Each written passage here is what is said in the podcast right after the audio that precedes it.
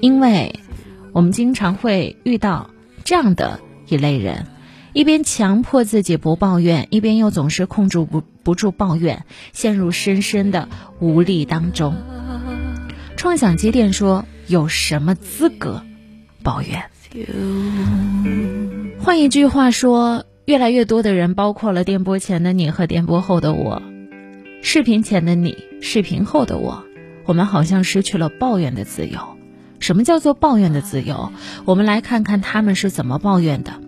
王小波，非常知名的作家是这么说的：“我为什么要想这些屁事儿？这根本不该是我的事儿。”老舍说：“我现在就是这样，一天到晚在那儿做事儿，全是我不喜欢做的。发现没有？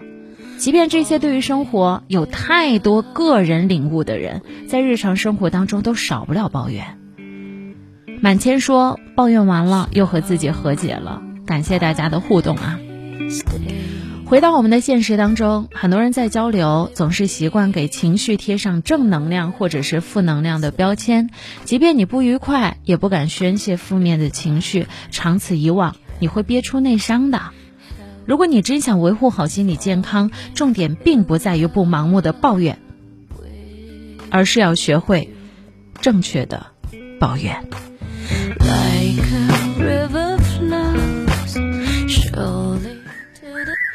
有人说，人生最好的境界是丰富的安静。安静是因为摆脱了外界的诱惑，丰富是因为拥有了内在的宝藏。于无声处听雨，于寂静时看山，于闲时看书，这样的日子足够美好。静能生智慧，乐能品百态。